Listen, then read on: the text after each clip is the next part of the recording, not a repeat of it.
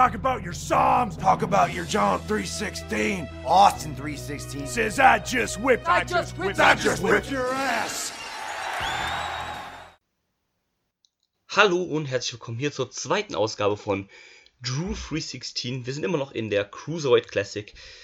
In der zweiten Runde nun angekommen. Die habe ich mir heute am Stück angeguckt.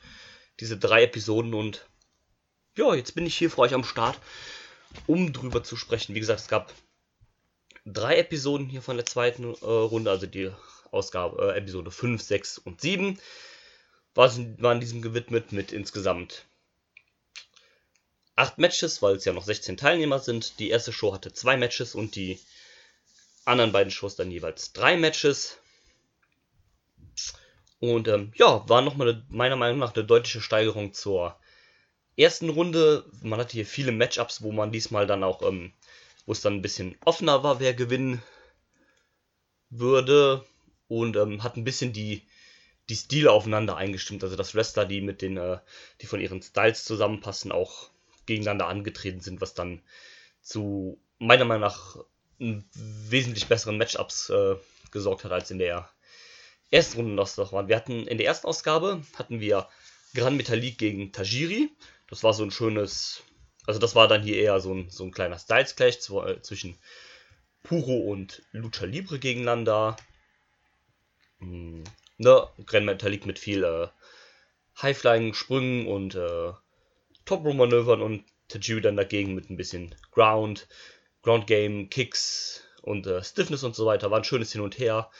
Hatte dann leider aber das Aus für den Veteran Tajiri gesorgt und äh, Gran Metalik zieht in die, in die dritte Runde ein, ins äh, Viertelfinale.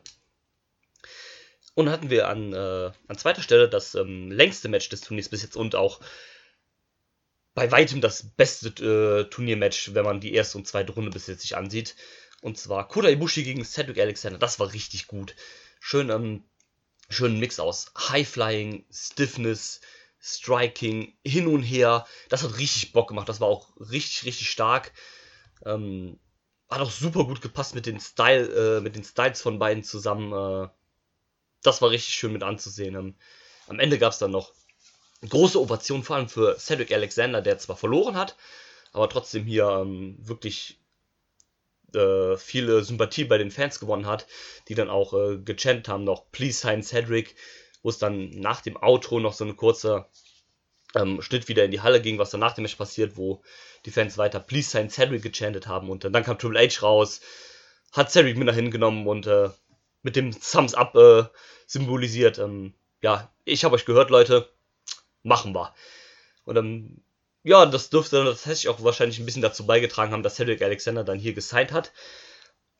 Wenn man gewusst hätte, dass äh, Kota Ibushi zu dem Zeitpunkt keinen Vertrag unterschreiben würde, hätte man hier wahrscheinlich auch Cedric Alexander äh, overgehen lassen und äh, da wäre auch ein großer äh, Favorit noch gewesen fürs Turnierfinale. Aber es ist ja dann bekanntlich anders gekommen, aber das ist auch okay, denke ich. Und ähm, ja, in der zweiten äh, Folge ging es dann weiter mit Akira Tosawa gegen Jack Ganner. Das war auch richtig gut. Ähm, Gelga hat hier schön die, die Beine bearbeitet von Tosawa, um dann später äh, seine Submissions dagegen anzusetzen. Tosawa immer wieder dagegen gekommen mit seinen äh, Strikes und äh, Suplessen und so weiter. Das war auch richtig gut. Ähm, wie gesagt, ja, hat Bock gemacht. Äh, Tosawa zieht dann in die zweite Runde, in die dritte Runde ein, also ins Viertelfinale.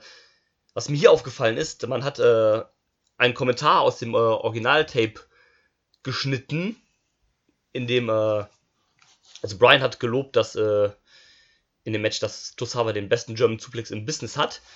Und ich erinnere mich nämlich noch damals, als ich das das erste Mal gesehen habe, dass, äh, to, ähm, das, ähm, wie heißt er jetzt, Mauro Ronaldo meinte, ähm, ja, Brian, aber was ist denn mit Brock Lesnar? Und wo dann halt äh, Brian gesagt hatte, dass äh, Tosawa selbst einen besseren Suplex hat als Brock Lesnar. Und ähm, ja, den Kommentar hat man offensichtlich ähm, jetzt hier in der für das VOD dann rausgeschnitten. Der, der war da nicht mehr drin, den hat, äh, der, also diese, dieses kleine Gespräch gab es da nicht mehr. Ähm, eigentlich schade, aber naja. Geht wohl nicht, wenn man hier was Böses gegen Brock Lesnar sagt. Was ja noch nicht mal was Schlechtes gegen Brock Lesnar war, sondern einen hat einfach Tosawa damit overgebracht. In dem Sinne finde ich das eigentlich auch in Ordnung, aber naja, wir wissen das ja, wie das alles so ist, ne? Wollen wir bloß nicht den großen bösen Brock auf seiner kanadischen Farm verärgern, ne? verärgern, sonst wer weiß, was dann passiert, ne? Aber ja, weiter ging es dann mit Da gegen Hoholun. War auch ein äh, okayes Match. Ähm, hat halt damit gespielt, ne, dass es beides noch relativ sehr junge Wrestler sind. Oder so mit die jüngsten im Turnier. Also Da ja generell der jüngste im kompletten Turnier. Hoholun zu dem Zeitpunkt auch noch relativ jung. Deswegen, ja, hat man das so ein bisschen genutzt. Ähm, war okay, aber war, denke ich, mit eins der Schwächeren von, von der zweiten Runde. Selbiges gilt für Brian Kendrick gegen Tony Nies, was meiner Meinung nach in Ordnung war. Ähm, Nies hat relativ viel dominiert, aber ähm, es hat, das ging mir dann ein bisschen zu lang für 13 Minuten, so wie sie es geworkt haben. Ähm, fand ich dann auch nur okay, ähm, aber Brian Kendrick ähm, continued seine, seine Road to Redemption und ist weiterhin im Turnier. Ging soweit dann in Ordnung. Trifft dann in der nächsten Runde, glaube ich, auf Ibushi, ähm, ja, dürfte es dann gewesen sein. Und an der, in der letzten Ausgabe, äh, in der letzten Runde, gab es dann einen schönen, einen schönen Highflying-Kampf zwischen Witch Swan und Lindsay Dorado. Das war ein schönes Hin und Her, auch kurz mit ein paar Tanzeinlagen von beiden. Äh, Swan ist da ja sowieso für bekannt, immer noch mit einem richtig geilen Teamsong rauskommen und so mit ein bisschen Tanzen, gute Laune und sowas. Lindsay hat da ein bisschen mitgehalten, war dann ein schönes äh, High-Flying, High-Spots-Match mit äh, Swarm, Swan am Ende als Sieger mit einem schönen, also mit einem eigentlich schönen Phoenix Platz, der aber leider ein bisschen zu sehr seitlich war und er ist voll im Gesicht von Lindsay Dorado gelandet. Ähm, ja, das dürfte wehgetan haben. Hat man zum Glück nicht so gesehen, weil Lindsay Dorado ja eine Maske trägt. Aber dennoch, das dürfte sehr geschmerzt haben, gehe ich mal von aus. Ähm, aber abgesehen von dem kleinen Fauxpas da, was halt mal passieren kann, ist für mich dann auch absolut äh, vertretbar, ist das okay. War das ein schöner, schöner Fight. Dann hatten wir Drew Gulak gegen Zack Sabre Jr. Das war auch richtig gut.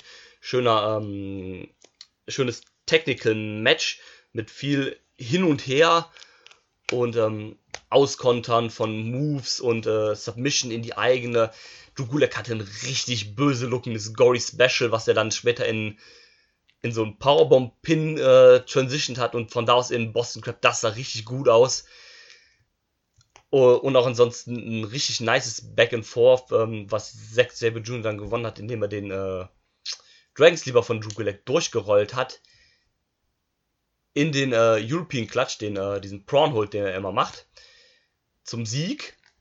Und ähm, das hat hier einfach super gepasst, weil halt beide waren so technisch auf ungefähr dem gleichen Level. Und äh, Zack hatte einfach dann gewonnen, indem er halt eine Sekunde schneller war, in der Sekunde halt ein bisschen smarter war und äh, das, den Move von äh, Drew, äh, Drew Gulak genutzt hat, um durchzurollen und ihn halt so zu covern, sodass er halt nicht als der deutlich bessere Wrestler dastand, sondern einfach in der Sekunde besser reagiert hat und deswegen gewonnen hat. Das mag ich bei solchen Techniken, baut es eigentlich immer ganz gerne und bei Zack ist das ja sowieso, der hat das ja perfektioniert, aber auch Gulak sah hier richtig gut aus und ähm, sah nicht so aus, als ob er halt der, ähm, der schwächere Technik-Wrestler war, sondern beide waren hier richtig auf Augenhöhe und ähm, das hätte dann auch, das wurde halt so ähm, dargestellt, dass es halt auch anders ausgehen könnte, wenn Gulak eine Sekunde schneller gewesen wäre oder wenn er den äh, Sleeper besser angesetzt hätte, dann wäre er hier aus der Auseinandersetzung als Sieger rausgegangen.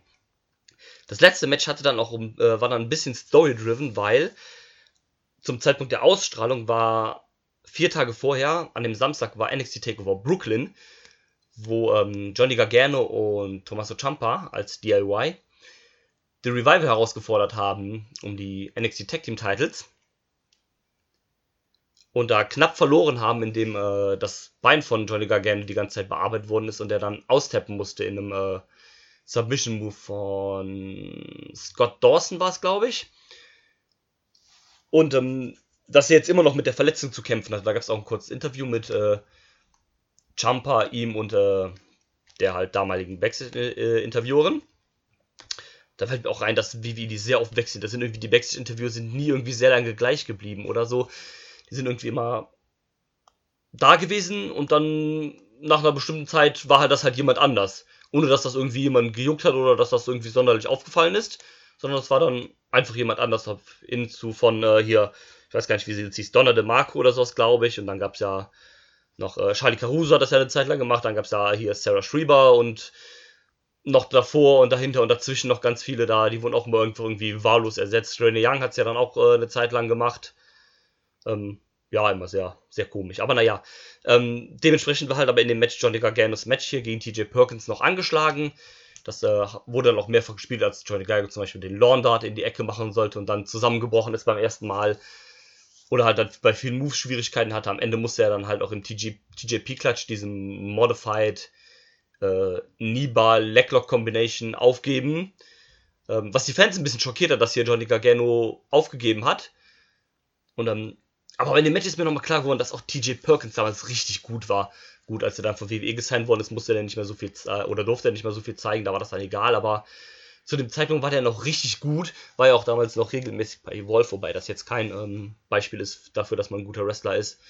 Aber ähm, naja, ähm, war auf jeden Fall auch ein gutes Match, hat gut von den Stilen auch zusammengepasst und wie gesagt, man hat damit ein bisschen gespielt mit der Verletzung von Johnny Gargano und ihn ja auch dann konnte man ihn gut rausschreiben, also aus dem Turnier rausschreiben, ohne dass er halt irgendwie schwach dargestellt worden ist, weil das ja auch einer der wenigen Leute ist, die halt, oder mit Rich Swan eigentlich der einzige, der halt bei NXT schon zu sehen war.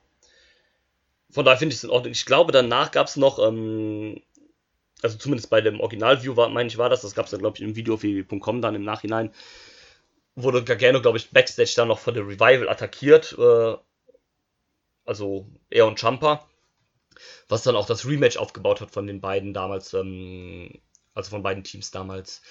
In äh, Toronto war es, glaube ich, da gab es da dieses Tour of Free Falls Match, was auch ziemlich gut war, wo DIY dann endlich die Titel gewonnen hat. Und es kurz danach ja auch den Split gab und, ne, you know the rest. Und um dann nochmal so ein bisschen Story halt in das Ding zu bringen. Aber ja, das war die zweite Runde des Cruiserweight Classics. Wie gesagt, hat auch wieder sehr viel Spaß gemacht, da nochmal ein paar Matches zu von äh, Rewatchen. Ähm, waren, wie gesagt, ein paar schöne Dinger dabei, wie halt 6 gegen Gulag, Perkins gegen Gargano, ähm, Akira Tosawa gegen äh, Jack Gallagher, wie gesagt, auch ziemlich gut. Ähm, Gallagher hat auch den Paradise Lock gezeigt, ja, absoluter Disrespect hier gegen den Hero Milano Collection AT. Aber naja, ähm, ich würde sagen, das war's dann auch für die heutige Episode. Hm, mehr habe ich da jetzt eigentlich nicht zu sagen. Und ähm, ich werde mir dann die Tage vielleicht morgen dann nochmal äh, das Viertelfinale angucken. Sind ja dann nur noch vier Matches. Und dann steht das Halbfinale und Finale an in einer Episode. Also drei Episoden gibt es dann insgesamt noch. Weil es waren ja zehn, auf zehn Wochen verteilt. Ähm, ah ja, was man noch kurz zu sagen könnte, was ähm, ich auch gar nicht mehr so im Kopf hatte. Man hatte noch äh, so ein Backstage-Video gezeigt von NXT Takeover Brooklyn 2, wo die äh, Trophäe veröffentlicht worden ist vom Cruiserweight Classic, die von den Herren von American Chopper gemacht worden äh, ist. Die kennt man bestimmt hier auch noch. Ich glaube, die hatten mal eine Sendung auf D-Max, glaube ich, bei uns hier in Deutschland. Das sind, ähm, kennt man bestimmt, das ist ähm, dieser eine etwas ältere Herr mit dem, äh, mit der Fastglatze und diesem äh, blonden Hulk Hogan Gedächtnisbart. Äh, ich glaube, irgendwo in Kalifornien oder sowas sind die. Und ähm, ja, die haben tatsächlich die Trophäe gemacht für, für fürs Cruiserweight Classic. Ähm, sah auch sehr cool aus, also relativ schlicht, aber wie so eine, ähm, war oben so eine Weltkugel quasi und dann wie so ähm, zwei oder drei große Säulen und unten dann das Logo, also das CWC-Logo mit äh, dem W als dem WWE-Logo. Sah aber verdammt groß und verdammt schwer aus, also vielleicht dann sogar schwerer als manche von den Cruiserweight-Wrestlern. ähm, aber ja, das ist irgendwie nochmal so ein cooles Detail, dass die von denen gemacht wurde. Wusste ich nämlich gar nicht oder hatte es gar nicht mehr so auf dem Schirm, aber ist irgendwie, irgendwie witzig. Aber ja, das soll es gewesen sein für heute. Bis zum nächsten Mal. Wir hören uns, wenn es dann mit der dritten Runde weitergeht. Bleibt gesund und bis zum nächsten Mal. Tschüss. Cause he totally sucks. Cena started rapping, it all went south. Know your role, jabroni, and shut your mouth, let's rock.